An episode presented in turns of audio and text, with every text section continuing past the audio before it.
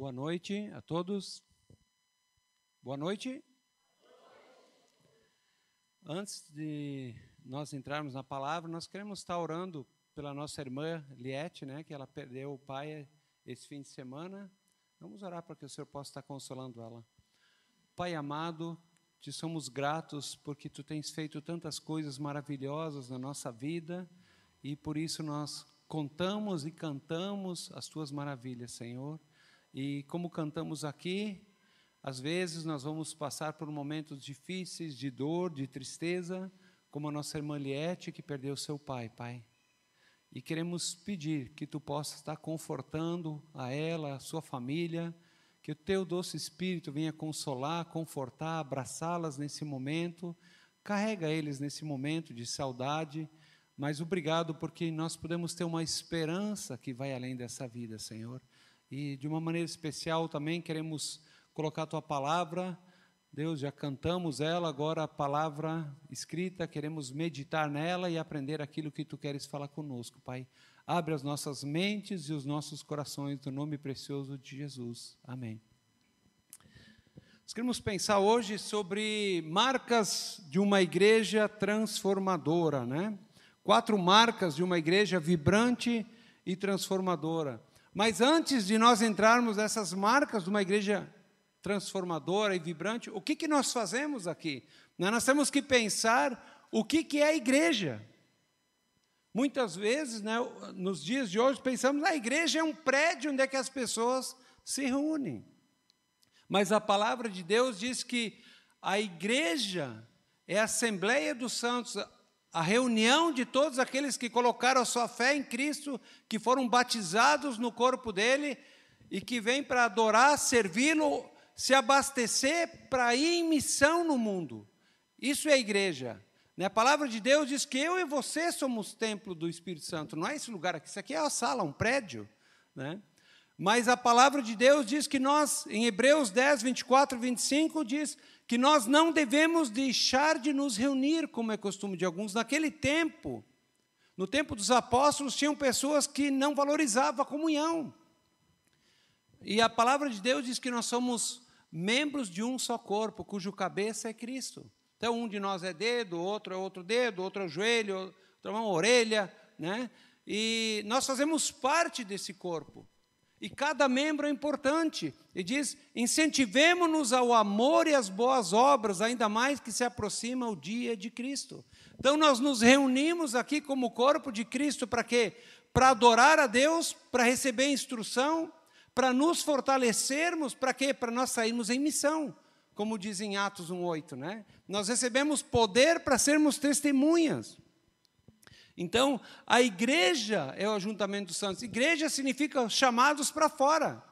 Então, aqui nós estamos nos abastecendo, aprendendo a amar uns aos outros, né, para que nós possamos sair lá fora e espalhar essa, essa boa notícia de que, apesar de nós, apesar dos nossos erros, apesar das nossas falhas, Deus nos ama e Ele ama as pessoas que estão aí fora e Ele quer que todos se salvam e façam parte da família dele né, e venham adorá-lo e servi-lo também.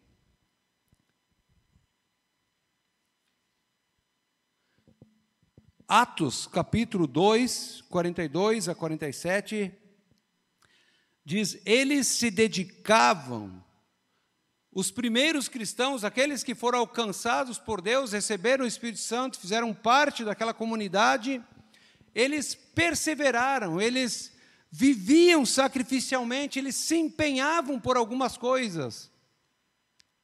É interessante que logo após a morte de Jesus, não levou muito tempo, mais ou menos pelo ano ah, 33 a 36, depois da morte de Cristo, né, ah, depois de Cristo, né, Jesus ficou com eles mais ou menos até os 30 anos. Depois, logo após a morte de Cristo, a igreja começa a ser perseguida. O apóstolo Paulo levanta uma tremenda perseguição contra a igreja porque ele achava que era uma seita. Logo depois, em 64, Nero, ele tem um projeto meio maluco de reconstruir parte de Roma e ele manda botar fogo na parte mais feia e antiga, faz um novo projeto e ele culpa quem culpa os cristãos, e os cristãos começam a ser perseguidos. Então, esses cristãos aqui, desde o início, eles percebiam que haviam valores, Deus havia deixado valores para eles, que eles deveriam perseverar, fazer constantemente, eles deveriam viver para isso, eles deveriam se sacrificar, se empenhar. Pelo que, que nós temos nos sacrificado? Né? Muitas vezes ah, existe a ideia errada de que igreja é um local onde é que você vai adorar no domingo, né? Então, domingo a gente tira a roupa do mundo, bota a roupa de cristão, vem para a igreja, né? bota um sorrisão no rosto, e agora nós adoramos a Deus, agora vamos seguir a nossa vida. Né? Ou nós vamos no céu, não. Eles viviam diariamente isso, mas não tem a ver com o que eles faziam, mas sim com o estilo de vida que eles viviam. Né? Não, cristianismo, igreja, não tem a ver com aquilo que eu faço. Ah, eu cuido do som, isso aqui. Não tem a ver com a minha vida, o que Deus chamou cada um de nós para vivermos, né? Então, a diferença é que hoje em dia, muitas vezes, nós cremos que a vida é nossa. Jesus me salvou, mas a vida é minha. Eu posso fazer dela o que eu quero. Mas os primeiros cristãos, eles criam que eles foram salvos, comprados por alto preço, que eles eram escravos de Cristo. Jesus diz: Olha, eu não chamo vocês de escravos, mas de amigos.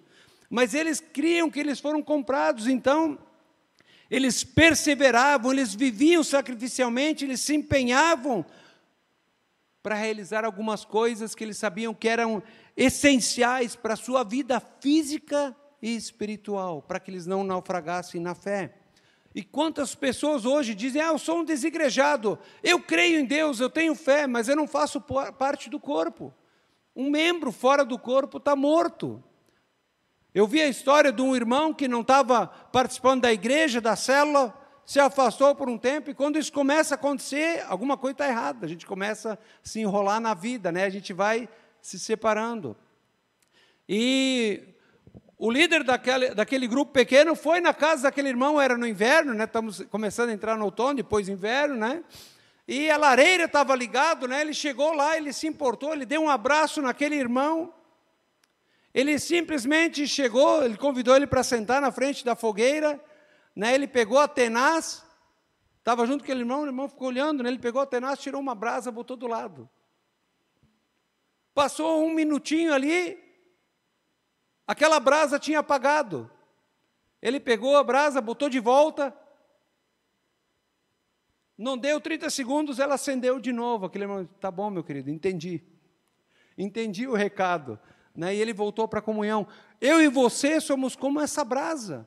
Quando nós nos afastamos da comunhão, quando nós deixamos de nos dedicar àquilo que Deus chamou, nós vamos apagando nós corremos risco.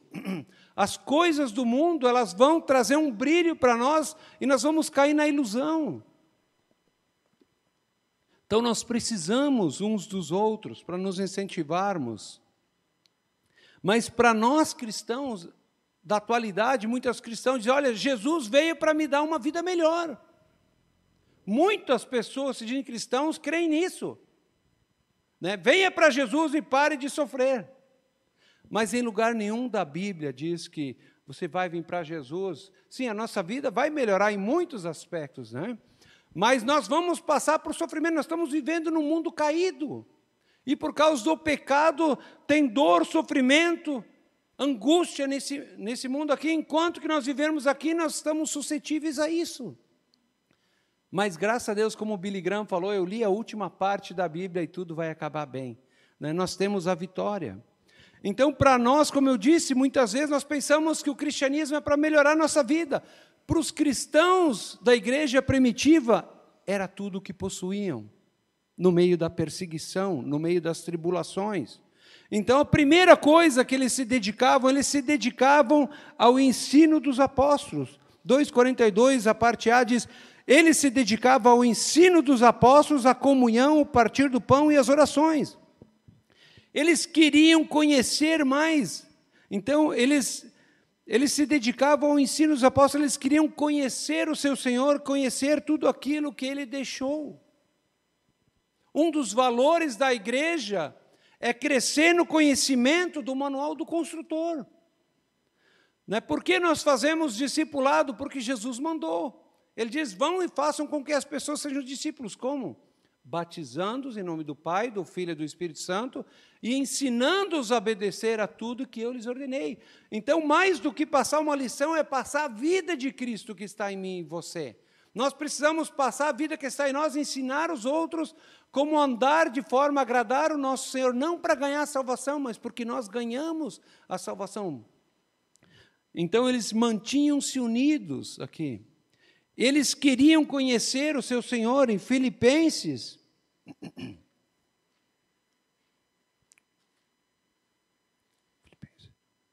Filipenses 3, 10 a 20 diz assim: O apóstolo Paulo, escrevendo para a igreja de Filipos, ele diz: Quero conhecer a Cristo. Será que nós queremos conhecer mais a Cristo?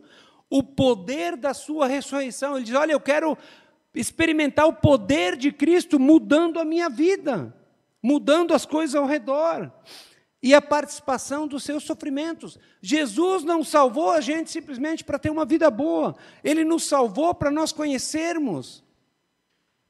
A palavra de Deus diz em, em Atos também, essa é a vida eterna. Em João 17,3, que conheço a Ti como único Deus verdadeiro e a Teu Filho a quem enviaste. Nós precisamos conhecer. Jesus é Deus. Nós vamos gastar a vida toda e a eternidade, nós não vamos conhecer Ele plenamente. Mas mais ainda, se está disposto a sofrer por Ele, por aquele que te amou, tornando-me um com ele em minha morte, para que de alguma forma alcançar a ressurreição dos mortos. Sim, nós temos a esperança, mas Paulo diz: olha, até nós chegarmos lá, nós vamos ter que passar por muito sofrimento. Não, Paulo diz, não que eu já tenha alcançado tudo isso, eu tenha sido aperfeiçoado. Não, não cheguei lá. Nós não somos modelos de santarrões, pessoas que já são perfeitas, não mas eu prossigo para alcançá-lo. Eu estou andando na direção de Cristo, dia após dia eu quero me tornar mais parecido com Ele, pois para isso eu fui alcançado por Cristo. Irmãos, não penso que eu já tenha alcançado, mas uma coisa faço, esquecendo das coisas que ficaram para trás e avançando para as que estão diante de mim.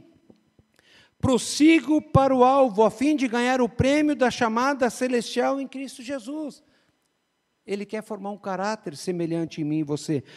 Todos nós que alcançamos a maturidade devemos ver as coisas dessa forma. Nós não somos perfeitos, temos que seguir para nos tornarmos parecidos com Ele. Em algum aspecto, vocês pensam de modo diferente, isso também Deus, Deus lhes esclarecerá. Tão somente vivamos de acordo com o que já alcançamos. Você tem vivido de acordo com a luz que Deus tem trazido para a tua vida? Com a verdade que Deus tem trazido para a tua vida. Né? Deus não quer que a gente viva tudo, na, como Paulo disse: olha, eu não sou perfeito, mas o pouquinho que você vai aprendendo a cada dia, se dia após dia eu crescer 0,1%, 0,01%, pensa, daqui a um tempo nós vamos ser muito mais parecidos com Cristo. Então ele diz, pois repetidas vezes, e agora lhe repito com lágrimas, que há muitos que vivem como inimigos da cruz. Ou seja, tem pessoas que estavam dentro da igreja, mas estavam vivendo como inimigos da cruz, não queriam mudar, não queriam se santificar, não queriam deixar que o Espírito de Cristo mudasse ele. Então, no 20, Paulo diz: Olha, a nossa cidadania, porém, está no céu, de onde esperamos ansiosamente o Salvador, o Senhor Jesus Cristo. Então eu e você estamos aqui sendo aperfeiçoados, nós estamos nos preparando. Essa vida aqui é o trailer para a verdadeira vida que nós vamos experimentar.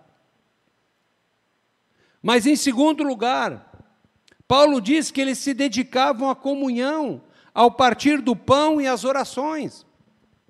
A igreja de Jesus, ela tinha tudo em comum. Em Atos 2:42b diz assim: Eles se dedicaram ao partir do pão às orações. 44.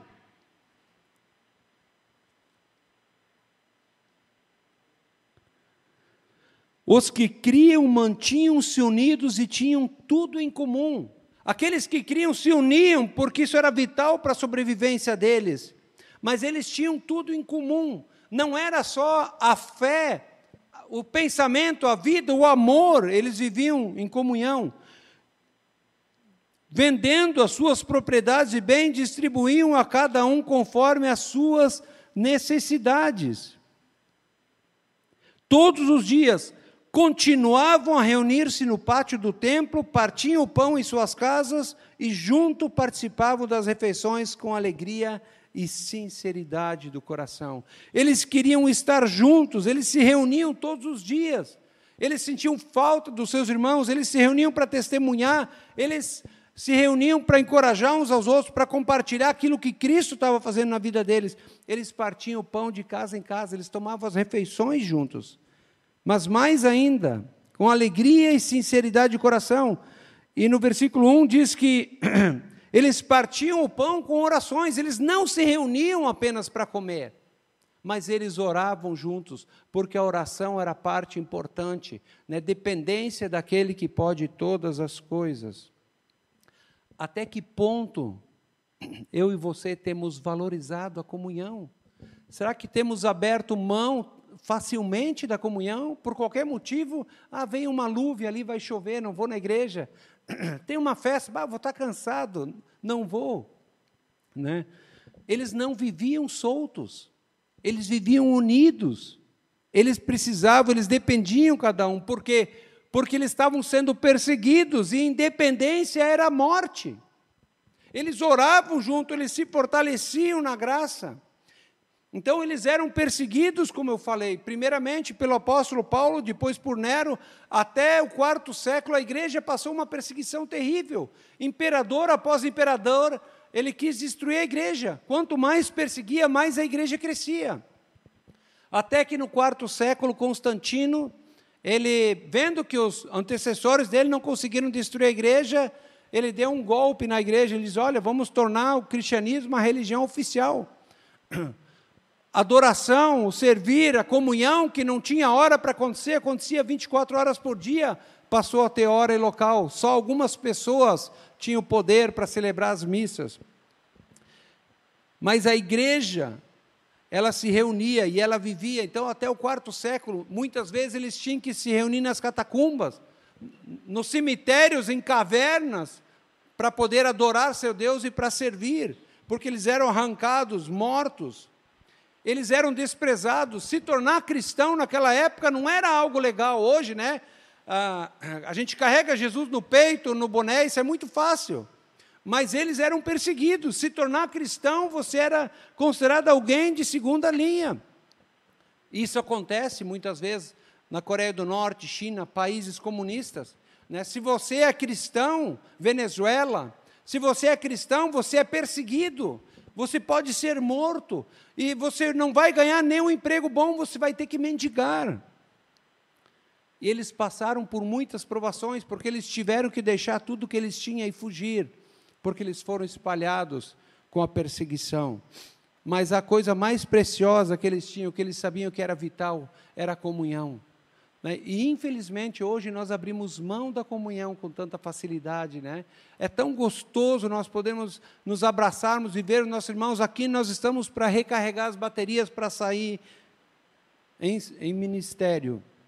Mas, em terceiro lugar, a igreja, ela não apenas ela ah, se dedicava ao ensino dos apóstolos, todos os cristãos queriam crescer. Eles não apenas se dedicavam à comunhão, mas eles se dedicavam ao amor sacrificial. Os que criam mantinham-se unidos, tinham tudo em comum, vendendo suas propriedades e bens, distribuíam a cada um conforme a sua necessidade. Tinham irmãos mais abastados, que tinham mais bens, e tinham irmãos que estavam passando fome, passando necessidade, não tinham como suprir no meio dessa fuga, suprir as suas necessidades. Então, aqueles irmãos, eles amavam tanto uns aos outros que eles abriam mão de algo que Deus havia dado para eles, para que eles pudessem suprir a, as necessidades dos outros. O problema é que muitas vezes hoje nós nos achamos donos daquilo que nós somos, nós somos apenas mordomos. Jesus é dono de tudo. Tudo que temos, tudo que somos pertence a Ele, deve ser usado para o reino dele. E ele diz, aqui diz também, em Atos 4:32b, ninguém considerava sua unicamente coisa alguma que possuísse. Compartilhavam tudo o que tinham. Não haviam pessoas necessitadas. Isso aqui não é comunismo, tá certo? Não é socialismo, mas é amor prático. Né? Hoje nós vemos, tem pessoas que têm fortunas que não conseguem gastar, poderiam viver 10, 20 vidas e não iriam poder gastar, não conseguem gastar. E tem outras pessoas que não têm nem a necessidade básica do dia a dia. Mas o povo de Deus, a igreja de Jesus, tem que ser conhecido pelo povo que ama, não de boca, mas de palavra, né? o povo que se importa com os necessitados. Mas, em quarto lugar, também a palavra de Deus nos diz aqui que todos estavam cheios do temor de Deus. Né? Isso é uma coisa que falta hoje em dia. Temer a Deus, muitos dizem, não, mas temer a Deus não é ter medo de Deus. A raiz não é simplesmente essa também. Mas a, a, o significado de temer a Deus é reconhecer que Deus é maior, que Ele é mais sábio, que Ele é mais poderoso, que Ele sabe todas as coisas, que Ele pode fazer todas as coisas, e por isso eu vou sujeitar a minha vida a Ele, porque Ele me criou, e Ele tem a visão do total, Ele tem todo o poder. Então, temer a Deus é reconhecer isso e depender dele, render-se totalmente a Ele, crendo que Ele vai cuidar de nós. Mas temer também tem a ver com saber que Deus é amor. Sim, Deus é amor. Mas a palavra de Deus diz que Deus é justiça e que Deus é santo. Então nós precisamos equilibrar. A palavra de Deus diz que se nós não vivermos no temor, Ele vai nos disciplinar como seus filhos, né? Todos estavam cheios de temor. Muitas maravilhas e sinais eram feitas pelos apóstolos. O poder de Deus agia por meio dos apóstolos, porque porque eles queriam conhecer o seu Senhor, porque eles viviam em comunhão, porque eles amavam uns aos outros sacrificialmente. A vida de Cristo estava neles, né? E por isso isso abria espaço para que o Espírito Santo fizesse maravilhas e sinais, né? E todos estavam cheios de temor. Né? Então, aqui diz: temor de Deus nos inclina ao respeito de filhos, que nos afasta do pecado. Né? Você que tinha um pai, mas foi criado à moda antiga, você sabe o que é isso, né? Quando a gente estava em casa, se a gente aprontasse, a gente sabia, o bicho ia pegar. A gente tinha temor do pai, né? E mais do que isso, quando nós recebíamos visita, né, nós como peru ficava lá do lado, né, juntinho, querendo meter o vedelho, eles só olhavam para nós assim, o que acontecia? Vaza. Né? A gente vazava, então havia respeito. E muitas vezes hoje nós não temos respeito de Deus. Nós falamos que pertencemos a Ele, que fomos salvos, mas nós vivemos muitas vezes como se Deus não existisse. Né? Nós somos muitas vezes com aqueles que estão lá fora. E nós conhecemos a história aqui, logo depois fala de Ananias e Safira, que não tiveram temor a Deus. Né? Tinha Barnabé, um homem cheio de amor, de temor a Deus, um homem cheio de misericórdia, e porque ele amava os irmãos mais do que a ele, ele pegou uma propriedade, vendeu e colocou o dinheiro aos pés dos apóstolos para suprir a necessidade. Ananias e Safira, né? Eles vendo que estudava Ibope, né? Pô, isso é legal, o cara recebeu um reconhecimento, né? Aí eles dizem, bah, vamos vender um terreno também, mas vamos fazer o seguinte, mulher. Vamos fazer de conta, vamos dizer para os apóstolos que nós demos todo o dinheiro, mas nós vamos pegar uma parte para nós, só para nós pegar o, né, a parte bom, o status, né? E eles chegaram diante de Pedro e Pedro disse, olha, ah, por que, que vocês tentaram o Espírito Santo? Né? Chegou Ananias lá e disse, vocês venderam o terreno, portanto? Ele disse, sim, vendemos. Por que, que vocês Estão mentindo e tentando a Deus, você vai morrer agora por causa disso. Pum, caiu um morto ali. Né? Daqui a pouco chega a mulher, e aí, Safira, beleza? Venderam o terreno, já tinham levado para enterrar o marido, né? Venderam o terreno por esse dinheiro? Sim, sim, vendemos. Morra, pum. Deus queria dar temor, porque o que estava por trás? A palavra de Deus diz, o negócio não, o problema não era que se eles deram todo o dinheiro ou não. Mas o problema é que eles estavam vivendo uma farsa, uma mentira. Né? Dizendo que amavam os irmãos, mas na verdade a motivação não era essa. Agora você imagina se Deus fizesse isso nos dias de hoje, né? Então o temor de Deus, ele é uma santa reverência diante do Deus que é santo, que nos conduz a uma confiança nele, mas também uma obediência plena a ele, porque reconhecemos a sua autoridade. Então, Temer a Deus tem a ver com reconhecer que tudo pertence a Ele, é viver conforme essa realidade e viver em santidade. Em Hebreus 12, 10 diz: Olha, façam todo o possível para ter, viver em paz com todos e para serem santos, porque sem santidade ninguém verá a Deus. Né? Deus nos santificou sim, mas quando nós vivemos em santidade, nós comprovamos que a nossa fé é verdadeira, que nós realmente cremos e colocamos a nossa confiança em Cristo. Concluindo, Deus não nos chama simplesmente para fazer coisas para Ele. Né? Ele diz: Olha, eu não chamo vocês de servos. Ele não quer que a gente trabalhe para Ele. Sim, Ele nos chamou para servir a Ele, assim como Ele serviu o Pai quando Ele esteve aqui na terra.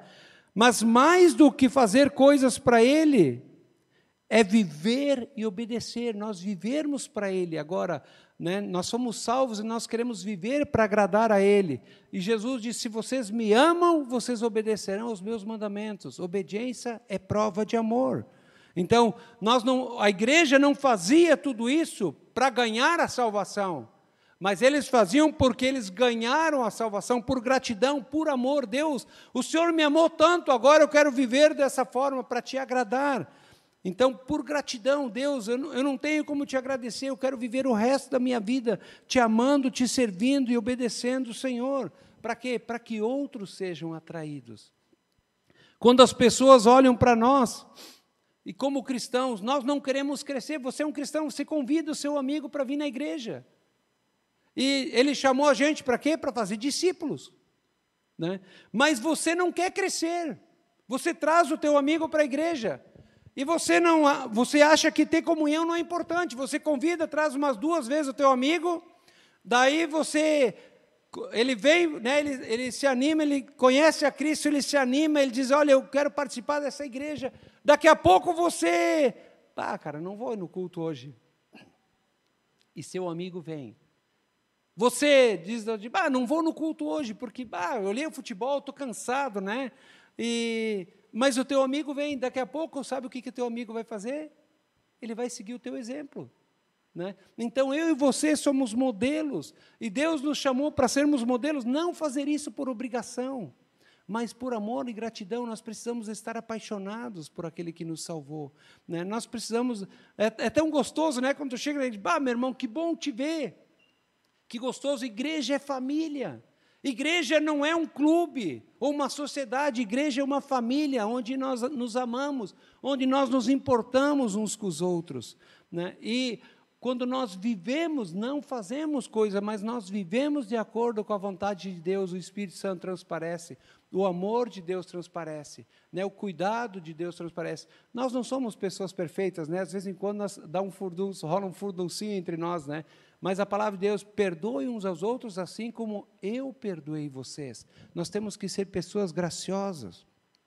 Quando nós reconhecemos quem Deus é e vivemos para aquilo que nós fomos criados para viver, o que, que vai acontecer? A palavra de Deus aqui diz, no, no final, junto participavam com alegria e sinceridade de coração, versículo 47, louvando a Deus e tendo a simpatia de todo o povo e o Senhor lhes acrescentava aqueles que iam sendo salvos. Né? Quando nós vivemos esse amor, quando as pessoas veem o amor que nós temos uns pelos outros, o cuidado, quando nós queremos crescer e amar cada vez mais, esse Senhor diz: cara, tem alguma coisa nesse povo que eu não entendo. Né? Os cristãos são os doidos por Jesus, né? pessoas que são meio fora da casinha, né? louco por Jesus. Eu, eu contei uma vez, eu fui compartilhar com uma mulher numa que ela é representante de uma firma de exportação e ela falou uma palavra disse: "Ah, você é cristã?" Ela disse: "Eu sou, mas não sou fanático." Ela disse para mim, eu disse: "Bem, se ser fanático é você reconhecer verdade, estar disposto a dar sua vida por isso e viver por isso, então eu sou fanático. Mas se é aqueles doidinhos, né, só, que bota uma roupa diferente, meio esquisita, e vai com a Bíblia debaixo do braço, daí eu não sou. Né? Mas nós somos realmente loucos por Jesus? Né? Essa é a realidade. E diz aqui no, 43, no 4,33: com grande poder os apóstolos continuavam a testemunhar da ressurreição do Senhor Jesus e a grandiosa graça estava sobre eles. Sabe o que vai fazer diferença ah, na nossa vida, naqueles que estão lá fora, nos nossos amigos que nos rodeiam? É quando eles verem que nós somos apaixonados por Jesus, é quando eles verem que nós temos um compromisso com Ele, que nós não abrimos mão de nada, que Ele é importante. Né? Então, às vezes, eu, eu vi esses, pouco tempo atrás, presenciamos uma, uma história de uma mulher que o marido não queria que ela buscasse a Deus. E ela disse: Olha, eu não quero ofender. Né? E outra que disse: Eu vou né? Eu quero que você respeite a minha fé, disse para o marido, né? mas eu, eu tenho meu compromisso com Jesus. Né? E o marido, ele bateu o pé e não queria que ela fosse à igreja. Ela disse: Olha, eu não estou querendo te desrespeitar, eu simplesmente eu amo Jesus e minha vida pertence a Ele e eu quero segui-lo. Né? Eu te amo também, mas eu quero que você respeite a minha fé. E esse marido, ele um tempo depois, ele entregou sua vida para Jesus também. Né? Então, nós precisamos fazer diferença na vida. Né? Então, de que forma temos vivido a Deus? Por obrigação ou por amor, por gratidão e compaixão? Nós somos o povo chamados né, para fazer diferença, mas a diferença não somos nós, a diferença é aquele que está em nós. Nós somos vasos de barro, por quem o tesouro que está em nós, que é o Espírito de Cristo, ele vai transbordar para a vida daqueles que não o conhecem ainda, como nós cantamos aqui. Vamos orar. Pai, eu te louvo porque tu és um Deus maravilhoso. Eu te louvo, Senhor, porque nós temos o exemplo da igreja primitiva, dos nossos irmãos que começaram a nossa jornada, muitos deles deram a sua vida para que a fé pudesse chegar até nós. Eles foram perseguidos, perderam tudo, foram espalhados, mas eles não abriram mão do Senhor porque eles estavam apaixonados por aquele que os salvou, por aquele que deu perdão eterno, por aquele que deu vida eterna para eles, Senhor. E eu quero pedir, Senhor, que nós, como tua igreja, possamos viver por amor a Ti, mas possamos nos dedicar também para crescermos no Senhor, nos dedicarmos para termos comunhão com o outro, ah, nos dedicarmos amando uns aos outros na prática, cuidando, exortando também, Senhor, mas não apenas isso. Vivendo no temor do Senhor, Pai. Nós sabemos que os tempos são difíceis e, e cada vez está chegando mais próximo o período onde é que nós vamos ser perseguidos porque tem havido um ódio crescente. Mas obrigado, Senhor, que a tua palavra diz que quando nós formos perseguidos e nós sentimos que está chegando perto o dia da redenção também, mas nos dá graça, nos dá forças para que nós possamos continuar a jornada e não permita que ninguém de nós venha se afastar, mas muito pelo contrário, que como o teu corpo nós possamos cuidar uns dos outros, nos encorajarmos ao amor e às boas obras e sairmos em missão durante a semana, para espalharmos, como nós falamos aqui, que cantarei para sempre o teu amor, que nós possamos cantar e contar as maravilhas que tu tens feito na nossa vida, para que outros possam crer no Senhor, te seguir e te amar também. Nós pedimos isso no nome precioso de Jesus. Amém.